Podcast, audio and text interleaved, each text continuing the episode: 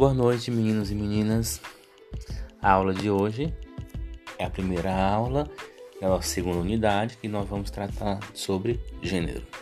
O texto que vai abrir essa unidade é o texto da historiadora Joanna Scott, que vocês já viram e ouviram o vídeo que eu postei no Siga, que fala da biografia dela, uma historiadora estadunidense muito famosa e que desde a década de 80 ela discute gênero e ela criou, cunhou, na verdade ela criou uma teoria histórica para tratar de gênero.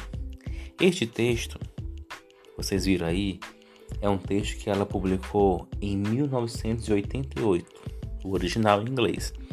Logo em seguida, no mesmo ano, foi publicado também em francês.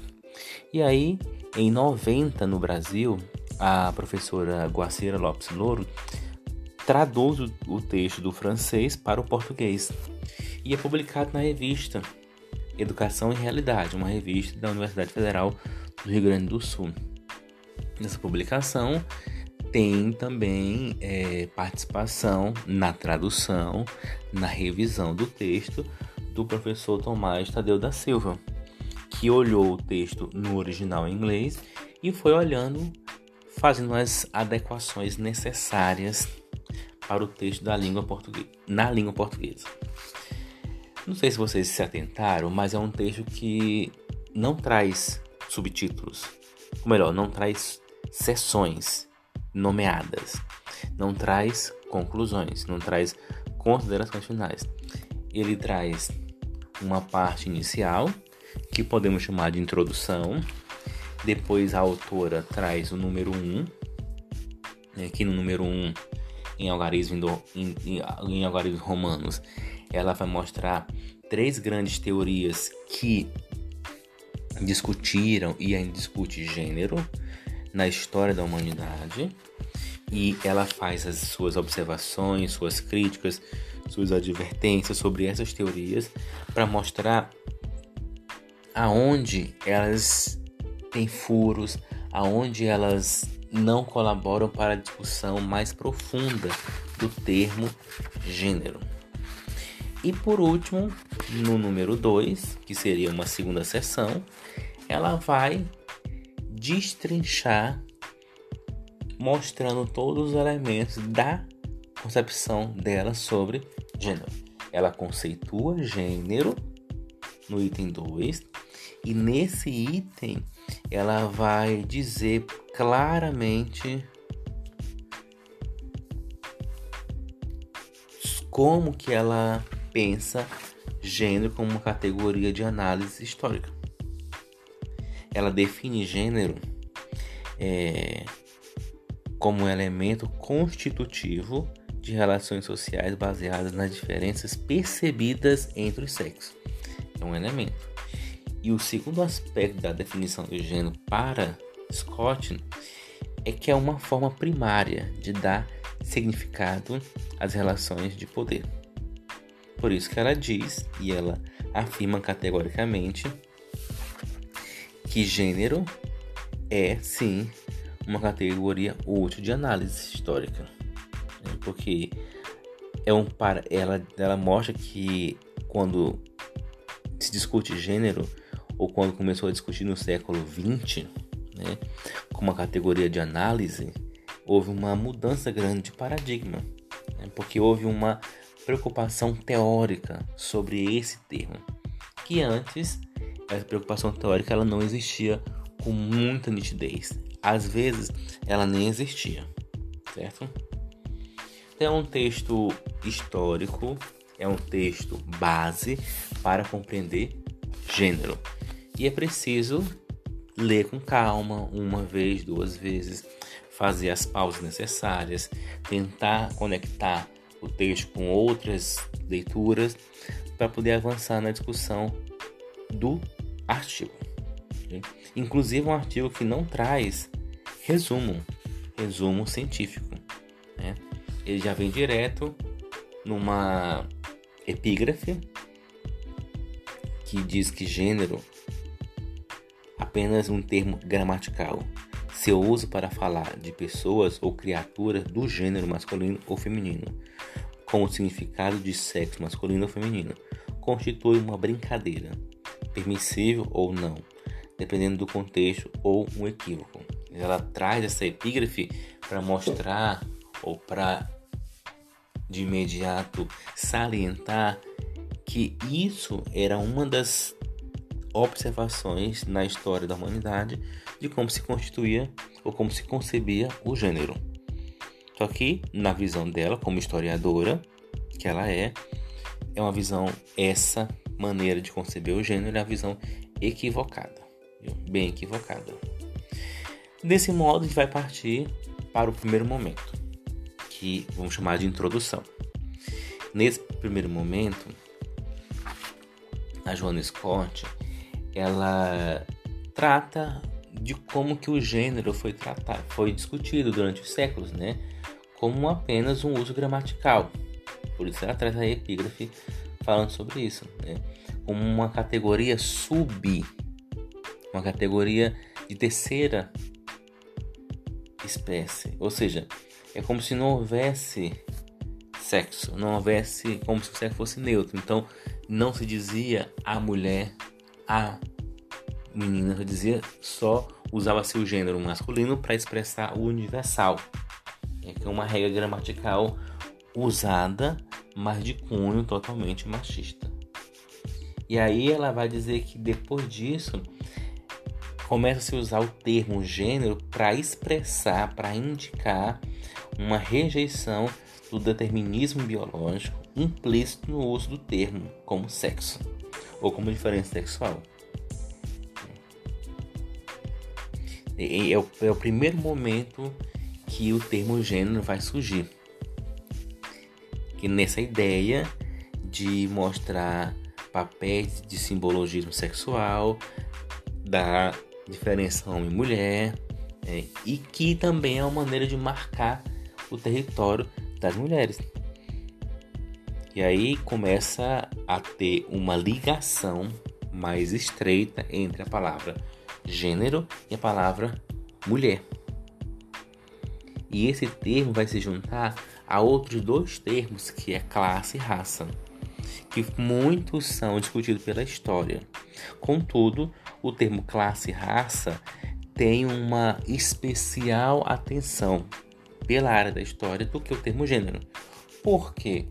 Porque o termo classe e raça, eles estão mais direcionados à questão homem, ao aspecto masculino da história, do que o termo gênero que está ligado, é como se fosse um sinônimo da palavra mulher. Então, o termo gênero para grande parte da história da humanidade é visto como algo de terceira categoria como algo sem importância maior.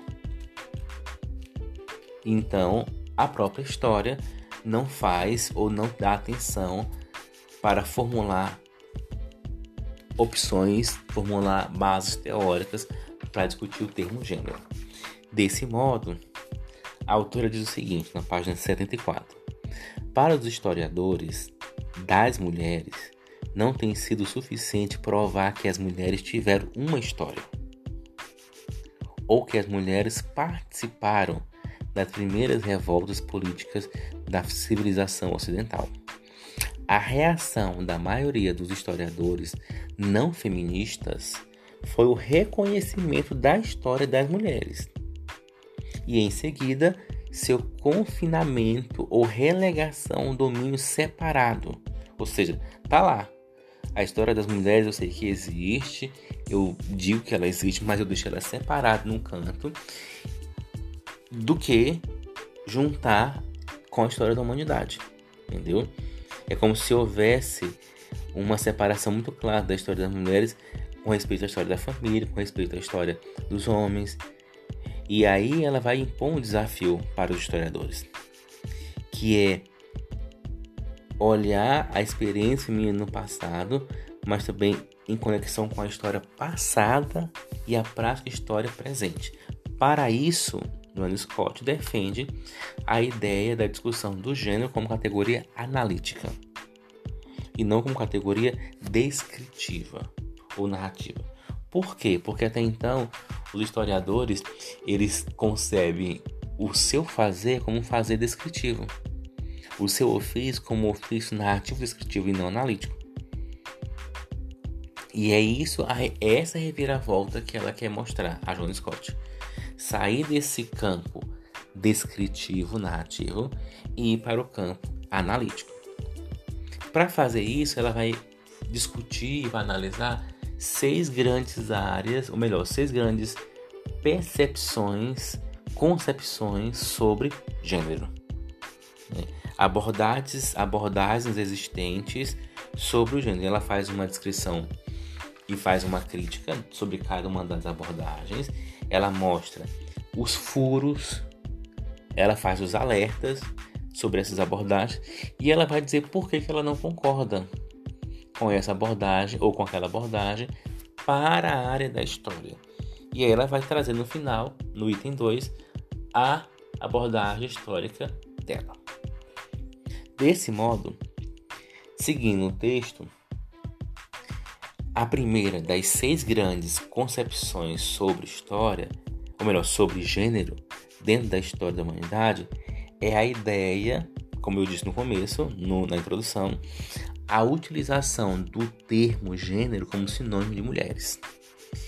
Isso fez com que tudo que se produzisse sobre gênero fosse colocado em um lugar terceiro, em um lugar de subcategoria.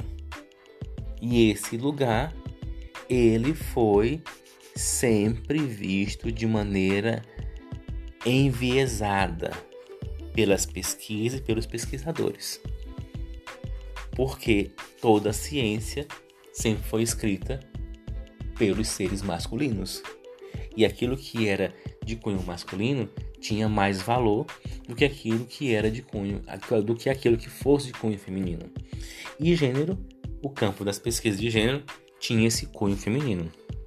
O segundo, a segunda abordagem olha o termo gênero como sinônimo, melhor, como necessariamente mulher e também homem. A utilização do termo sugere que qualquer informação sobre as mulheres também é informação sobre os homens. Então explica aí um estudo do outro. Quando você estuda as mulheres, necessariamente está estudando o seu par, o seu oposto, que é o homem. É a segunda maneira de olhar o termo gênero na história da sociedade. Uma terceira maneira de ver e de olhar o termo gênero é pelas explicações biológicas, onde, onde um denominador comum para elas é a subordinação feminina. De que, de que os homens têm uma força muscular superior do que a força muscular das mulheres. Então, todas as construções culturais sobre o termo gênero envolve a fraqueza feminina, envolve a grandeza masculina, envolve a sutileza feminina, envolve a destreza masculina, envolve a inteligência que tem os homens, envolve a não grande inteligência para os negócios, para a matemática, para as ciências que tem as mulheres. Entendeu? Então, essa categoria, terceira categoria, ela está ligada a muitas questões culturais segundo a autora. E ela faz uma síntese desses três, dessas três primeiras categorias aí. O que, que ela diz? Ela fala que esses usos descritivos do termo gênero foram empregados pelos historiadores, na maioria dos casos, para delimitar um novo terreno. E era essa a ideia. Era para delimitar uma coisa nova, mas não tinha, não ampliou os espaços, não ampliou as fronteiras, entendeu?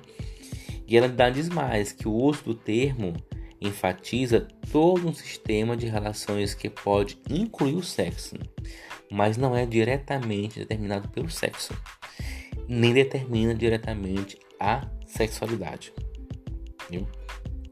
Para ela, para Scott, o termo gênero, olhando essas três grandes teorias, sublinha o fato de que as relações entre os sexos são sociais. Ele nada diz sobre as razões pelas quais essas relações são construídas, nem como elas são construídas, muito menos como elas funcionam ou como elas mudam durante o tempo. Elas só descrevem essas relações de gênero. Então, repetindo, a primeira abordagem que, que dá o entendimento de gênero sinônimo de mulher, a segunda abordagem que tudo que se fala de gênero se fala de mulher e também se fala de homem, e a terceira abordagem são as construções culturais, em que o gênero masculino tem mais força do que o gênero feminino. São as explicações biológicas para o entendimento de gênero. Ela deixa muito claro que essas, essas três grandes abordagens, elas só são úteis para descrever o termo gênero. Mas elas não conseguem avançar trazendo as razões pelas quais essas relações são construídas, nem como elas foram construídas. Tampouco elas não mostram como funcionam essas relações ou como essas relações mudam ao passar do tempo. Esse aí é o ponto frágil para a historiadora dentre as, para as três grandes teorias. E aí ela vai dizer que o esforço do historiador é empregar as discussões de gêneros teorias que possam ampliar e que possam analisar esses universos. Entendeu? Com isso vai surgir outras três grandes teorias. Uma fundada nas ideias do patriarcado, a outra fundada na tradição marxista, nas relações de comércio, de trabalho, e a terceira fundada em duas grandes escolas teóricas.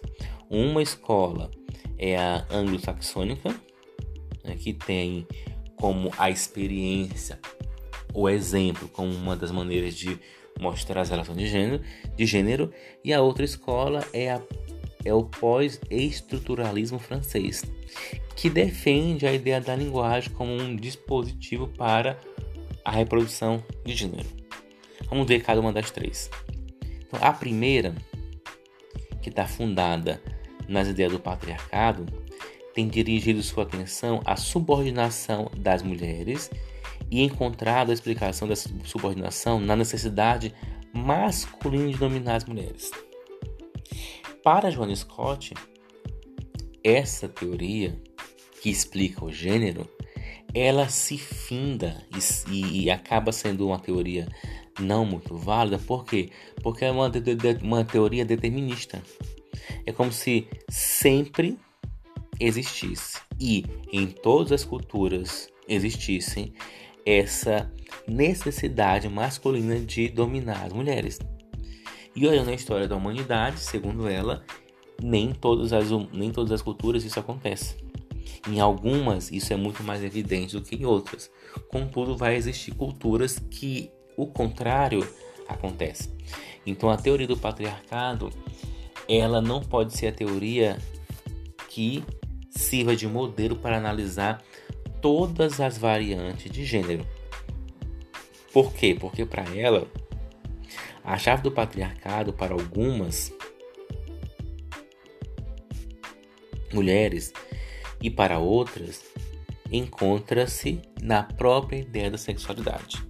Por exemplo, é como se uma filha, quando nasce, tem um pai como o dominante, aquele que é o forte, dono da casa, o chefe da família. Caso ele falte, o irmão mais velho ou o irmão homem assume essa força, assume esse comando. E quando essa menina casar-se, quando, essa menina se casar, ela vai ser dominada pelo marido, pelo seu esposo. E a sociedade vai cobrando, ao melhor, algumas sociedades vão cobrando isso do marido, do esposo. E isso é o que defende a teoria do patriarcado. Só que, para a Joana Scott, isso não é tão válido. Porque, para ela, a fonte das relações desiguais entre os sexos está, segundo a teoria, nas relações desiguais entre os sexos. E não é sempre assim. Não é sempre assim. Olha, como é, olha a análise que ela faz dessa teoria do patriarcado. Ela questiona e diz que é uma teoria que se baseia na variável única da diferença física e problemática para os historiadores. Ou seja, é uma teoria que pressupõe um significado permanente ou inerente para o corpo humano, totalmente fora de uma construção social ou cultural. E, em consequência disso, é uma teoria ahistórica do próprio gênero. Por isso que a Joana Scott descarta essa teoria para analisar gênero. A segunda tem como fundamento e como base as discussões marxistas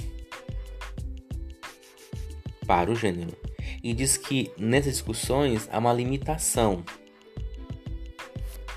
há uma limitação grande traz alguns avanços pode até trazer mas há uma limitação grande para essa teoria olha só a explicação das origens e das transformações do sistema de gênero encontra-se fora da divisão sexual do trabalho. Então, para a teoria que tem a base marxista, fora do trabalho está muito claro as relações de gênero. Está tão claro que a autora fala o seguinte, a Joana Scott, analisando essa segunda abordagem. No interior do marxismo, o conceito de gênero foi por muito tempo tratado como subproduto de estruturas econômicas cambiantes. O gênero não tinha aí um status analítico independente e próprio. Por quê? Porque para as teorias que abordavam gênero a partir do marxismo, o principal eram as relações de classe, o principal, o, o principal eram as lutas de classe, a base econômica e o que viesse depois era de terceira categoria e vinha como algo que poderia ser analisado, mas não tinha o foco. E esse depois era as relações de gênero. Elas não tinham uma independência, elas estavam atreladas a outras coisas, mas elas não vinham como ponto principal. Por isso, a John Scott também diz que esse, esse tipo de teoria, ela, ele, ele não esse tipo de teoria não, não colabora para a discussão de gênero a partir da história. O terceiro tem a junção de duas grandes escolas. A primeira é a escola anglo-americana, que tem como marca forte, marca forte, a ideia da experiência, do exemplo, como uma influência concreta nas relações de gênero. O que, que é isso, esse, essa história do exemplo? Por exemplo, é como se em uma família que o rapaz é criado por mãe, irmãs e avós, nessa família esse rapaz claramente vai ter muitos muita influência feminina.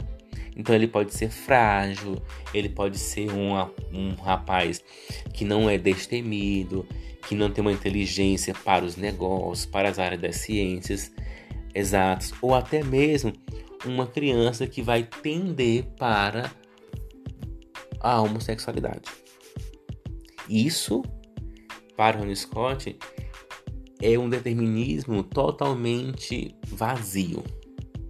Por isso ela não concorda com esse tipo de abordagem. Contudo, ela existe e ela foi se propagando na história inteira. Mas tem uma outra escola que se associa a ela, que é a escola francesa, que fala que a linguagem, não, é, não o exemplo, mas a linguagem influencia nas relações de gênero. Viu? Como que é isso, essa linguagem? Como é que essa linguagem vai influenciar nas relações de gênero? É a maneira como as mulheres se comportam, a maneira como elas dizem as coisas, como elas é, se portam em relação a situações políticas, situações de poder, como é que elas é, como é que elas respondem a alguma questão mais dura. E aí vai envolver sempre aqui para eles as discussões de Lacan, né, que a ideia da subjetividade está presente no universo feminino, mas também presente fora dele. Né. Para a autora, as duas escolas estão preocupadas com os processos pelos quais a identidade do sujeito é criada. Ambas se centram nas primeiras etapas do desenvolvimento da criança. Ou seja, diz o seguinte: se durante a infância isso acontecer, consequentemente na vida adulta eles vão ter esses comportamentos. Isso é um determinismo por isso que a Joana Scott discorda dessas duas escolas. Elas, as duas escolas aí, a anglo-americana e a escola francesa, olham a criança a fim de encontrar pistas sobre a formação da identidade de gênero. As teorias das relações de objeto enfatizam a influência da experiência, como eu falei no começo, né? que é a escola anglo-saxônica, concreta, enquanto a francesa enfatiza o papel da linguagem na comunicação, na interpretação e na representação do gênero. Ah, só que isso, para a autora, é muito, mas muito pouco e não traz uma consistente teoria. E aí ela vai falar que no final das contas Nenhuma dessas teorias parece inteiramente utilizável para os historiadores, porque trazem mais furos do que, do que conseguem é, ajudar a história. Isso que ela, que ela pensa. Ela vai dizer uma coisa muito forte pra gente, que ela vai depois desenvolver na parte 2. Ela diz que sem significado não há experiência. E sem processo de significação não há significado. Então, para a história, deve haver um significado para aquilo acontecer.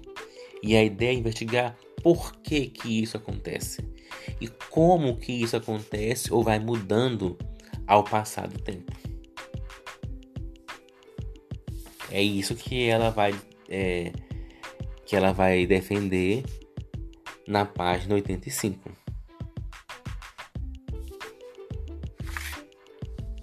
Que é quando ela vai mostrar claramente o grande desafio da história.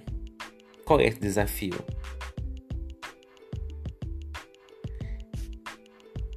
A história, segundo a Joan Scott, a história do pensamento feminista é uma história da recusa, da construção hierárquica na relação entre masculino e feminino, em seus contextos específicos, e uma tentativa para reverter ou deslocar suas operações. Para elas, os historiadores feministas estão agora bem posicionados para teorizar suas práticas e para desenvolver o gênero como uma categoria analítica, porque é isso que ela defende. Então, depois que ela analisou as seis teorias, né, as três primeiras abordagens e as três grandes teorias, ela deixa claro que a argumentação começa por uma afirmação do tipo que as experiências das mulheres levam a fazer escolhas morais que dependem de conexões e de relações. O que para ela, não, não é assim que funciona. E a história tem que investigar isso mais a fundo, segundo a autora. Investigar com um olhar histórico para fazer a sua análise. Então, ela vai dizer que a preocupação realmente teórica, porque até então era preocupação de descrição, era preocupação de narrar esse termo durante a história da humanidade. Mas na hora que aparece a categoria analítica na história da humanidade, só vai se perceber isso no século XX. Ou seja, o gênero nesse século XX como uma forma de falar sobre sistemas de relações sociais ou sexuais. Ainda não tinha aparecido. Não era algo que existia. Ele vai existir e vai ganhar um outro uma outra força.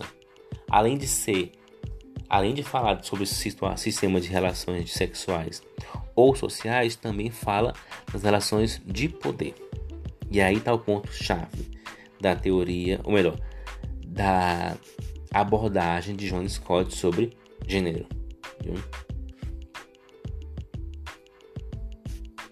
O que ela diz? Olha só, para ela poder chegar a essa ao conceito, ela fala que se posiciona ao lado da crítica da ciência, desenvolvida pelas humanidades, e da crítica do empirismo e do humanismo, desenvolvido pelos pós-estruturalistas.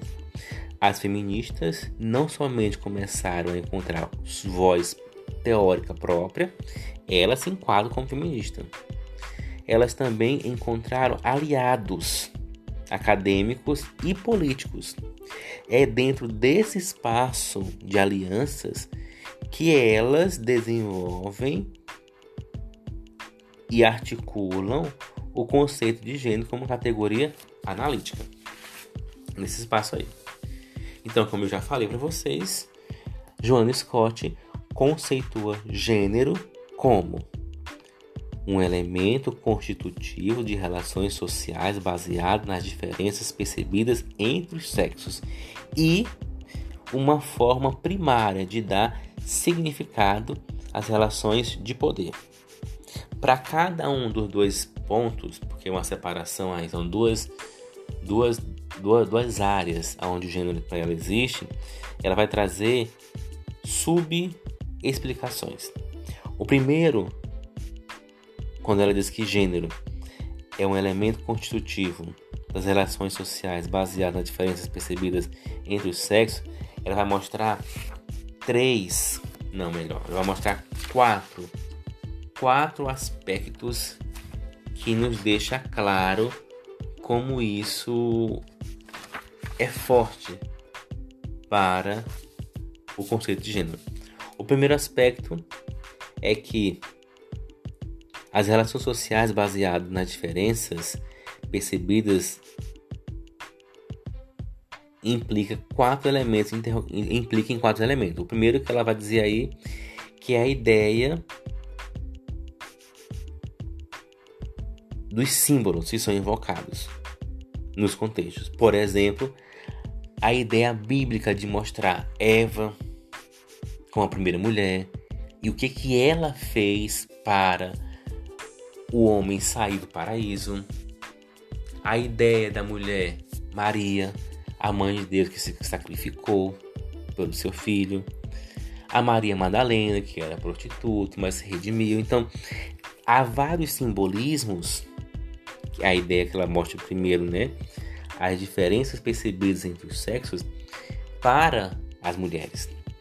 Enquanto o outro lado, o homem, como José, como o Abraão, como Moisés, que são pessoas do sexo masculino, mas que decidiram com mais força a história da humanidade, que trouxeram posições e tomar decisões para a humanidade avançar.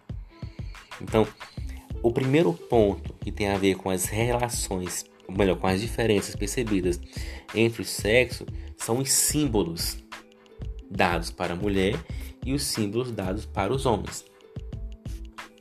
O outro ponto são as afirmações normativas. O que, que é isso? Afirmações normativas é quando a posição que emerge como posição dominante é, contudo, declarada a única possível. Ou seja, a posição masculina é aquela posição aceita. Dentro da história posterior à escrita, como se essas posições normativas fossem o produto do consenso social e não do conflito. Que a ideia é que quando há discussões, quando há debates, a ideia masculina é a ideia que prevalece. Né? Como se essa ideia fosse a ideia generalizada, que não, houve, não, não tivesse outras ideias paralelas ou ideias que conflituassem com essas. Por quê? Porque as demais são ideias fracas. E aquilo que é fraco tem relação com o gênero feminino.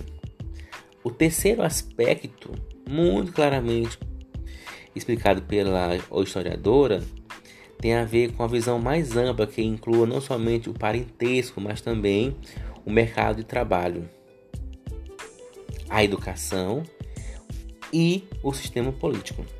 São as outras instituições que vão mostrando que o gênero é construído através do parentesco, ou seja, o homem, a, o pai, a filha, o pai, o filho, a mãe, a filha, a mãe, o filho, os irmãos, mas não somente pelo parentesco.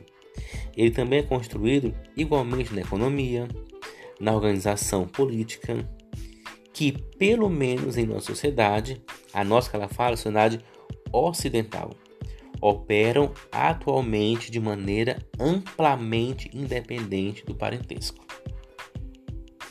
Então, ela olha a história da humanidade, mas a história no geral e particulariza para o nosso campo, melhor, para o nosso hemisfério, que é o ocidental.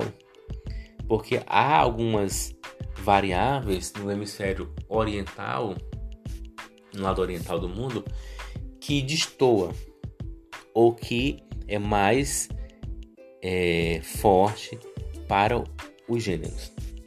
E o último aspecto é a identidade subjetiva. E aí ela faz alertas.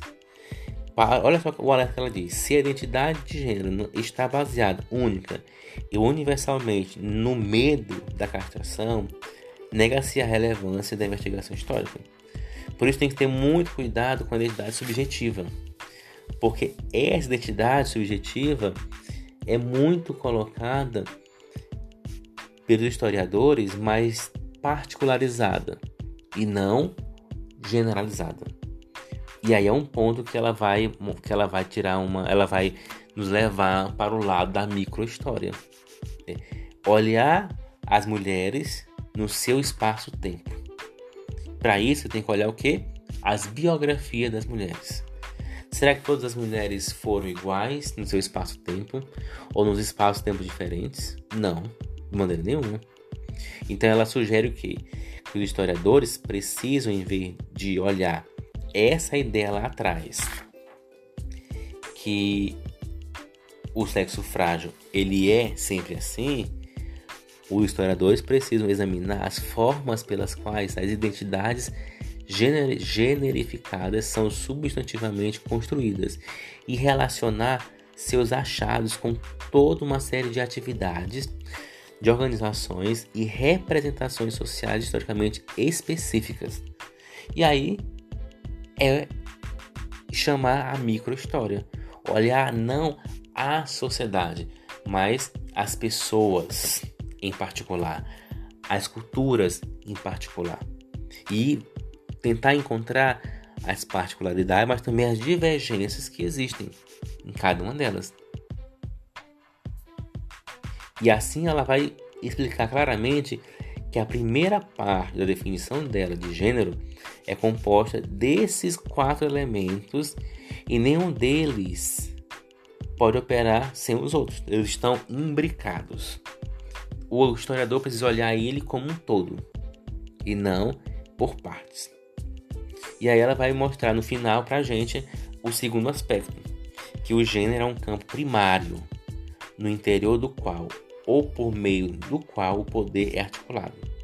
E aqui ela fecha o conceito dela de gênero, de gênero falando o seguinte: é, é algo que existe porque é uma função em si mesmo e ela vai dizer que a diferença sexual é uma forma primária de dar significado à diferenciação, por isso a relação de poder está aí forte. Né? O papel do historiador para a Joan Scott, para ela poder analisar, olha, o papel do historiador para analisar o termo gênero para a historiadora Joan Scott é encontrar as maneiras, as maneiras pelas quais o conceito de gênero legitima e constrói as relações sexuais, as relações sociais. Por exemplo, é, por que que na sociedade as formas particulares e de gêneros elas existem na separação de lugar? Na política também, por que, que isso existe? Na economia também, por que, que isso existe? Ou até mesmo em outras áreas. Por que, que essas relações sociais elas mostram claramente uma, uma grande barreira do masculino para que o feminino não destrua essa barreira, não ocupe espaços. Por que que na história da humanidade sempre o sexo masculino criou barreiras para as mulheres não ocuparem lugares que durante anos foram ditos como lugares masculinos. Por qual razão isso acontece? De que maneira isso foi sendo criado? E ela vai mostrar na história da humanidade como que reis superaram, melhor, como que reis criaram esses estados e como que duas grandes rainhas, Elizabeth I e a Catarina da, da França, conseguiram superar esse, esse, essa barreira porque elas assumiram não só o lugar, mas assumiram posições masculinas. Assumiram também modos de fazer a política do masculino. Elas perderam a identidade, vamos dizer assim, feminina delas e assumiram com muita clareza a identidade masculina. E aí na página 91, ela vai dizer assim pra gente, olha só. Com frequência, a atenção dada ao gênero não é explícita na história da humanidade, mas constitui, não obstante, uma parte crucial da organização da igualdade e da desigualdade. As estruturas hierárquicas dependem de compreensões generalizadas das assim chamadas relações naturais entre homem e mulher. E nós sabemos, a Joan Scott já disse pra gente e afirma também que as relações não são naturais entre os homens e mulheres. São relações sociais, culturais e de poder. E ela vai questionar se as significações de gênero e de poder se constroem reciprocamente, como elas mudam? De que maneira ou como, com o passar do tempo, elas podem mudar?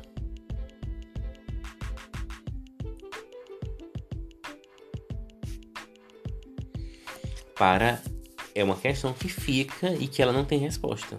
Ela não traz também resposta. A autora finaliza o texto na página 93. O parágrafo que finaliza poderia ser a conclusão do texto dela. E ela diz o seguinte: olhando para o conceito dela de gênero. Eu vou voltar com vocês para o conceito dela de gênero. Não, não, não podemos perder de vista esse conceito. Por quê? É o ponto central do artigo. Para John Scott, gênero é um elemento constitutivo de relações sociais baseado nas diferenças percebidas entre os sexos, entre o sexo masculino e o sexo feminino, e também é uma forma primária de dar significado às relações de poder, como se o poder fosse do masculino e a subordinação fosse do feminino. E aí a autora finaliza falando o seguinte: a exploração dessas questões fará emergir uma história que oferecerá, que oferecerá novas perspectivas sobre velhas questões, como por exemplo, é imposto o poder político, qual é o impacto da guerra sobre a sociedade, qual é o impacto das relações sociais masculinas na sociedade. E também essas questões redefinirá velhas questões em novos termos tornará as mulheres visíveis como participantes ativas e criará uma distância analítica entre a linguagem aparentemente fixa do passado e a nossa própria terminologia. Além disso, esta nova história abrirá possibilidades para reflexão sobre atuais estratégias políticas feministas e o futuro, mesmo no tópico, pois ela sugere que o gênero deve ser redefinido e reestruturado em conjunto com uma visão de igualdade política e social, que inclua não somente o sexo, mas também a classe e a raça. E com isso a gente finaliza esse texto. E eu deixo para vocês duas grandes perguntas para vocês poderem dissertar e escreverem para mim. Vocês concordam com o conceito de gênero de Joan Scott? Que gênero é um elemento constitutivo de relações sociais baseado nas diferenças percebidas entre os sexos? Ela explicou aí no passo a passo. E também é uma forma primária de dar significado às relações de poder? Se você concordar, você pode me dar exemplos da sua concordância com fatos reais desse conceito de gênero. Mas se você não concordar, eu também quero que você me dê exemplos de fatos reais que possa sustentar a sua argumentação. Viu? E aí vocês vão me entregar isso antes da próxima aula já me entrega, vai, vai fazendo e vai me entregando até o final desta semana. Melhor dizendo, como a aula é hoje, terça-feira, vocês têm quarta, quinta e sexta para me entregar essa resposta. Eu vou repetir. A pergunta é: vocês concordam com o conceito de gênero dado por Joan Scott? Caso concorda, argumente e me dê exemplos reais que possam sustentar a sua argumentação que favorece o conceito da historiadora. Agora, caso você discorde, argumente e me dê exemplos concretos que possam sustentar a sua discordância do conceito de gênero da historiadora e me entregar por e-mail até sexta-feira. Boa noite para os senhores e as senhoras. Tenham uma ótima semana produtiva. Viu? E não esqueça, na próxima terça-feira temos um próximo texto.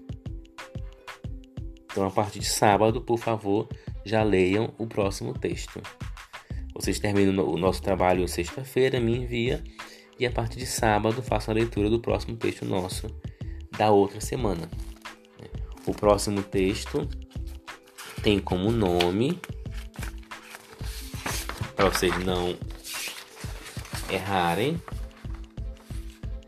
Ideologia de Gênero, uma falácia construída sobre os planos de educação brasileiros. Vai ser uma aula síncrona, nós todos ao vivo e a cores na tela do computador. Boa noite e até a próxima terça-feira.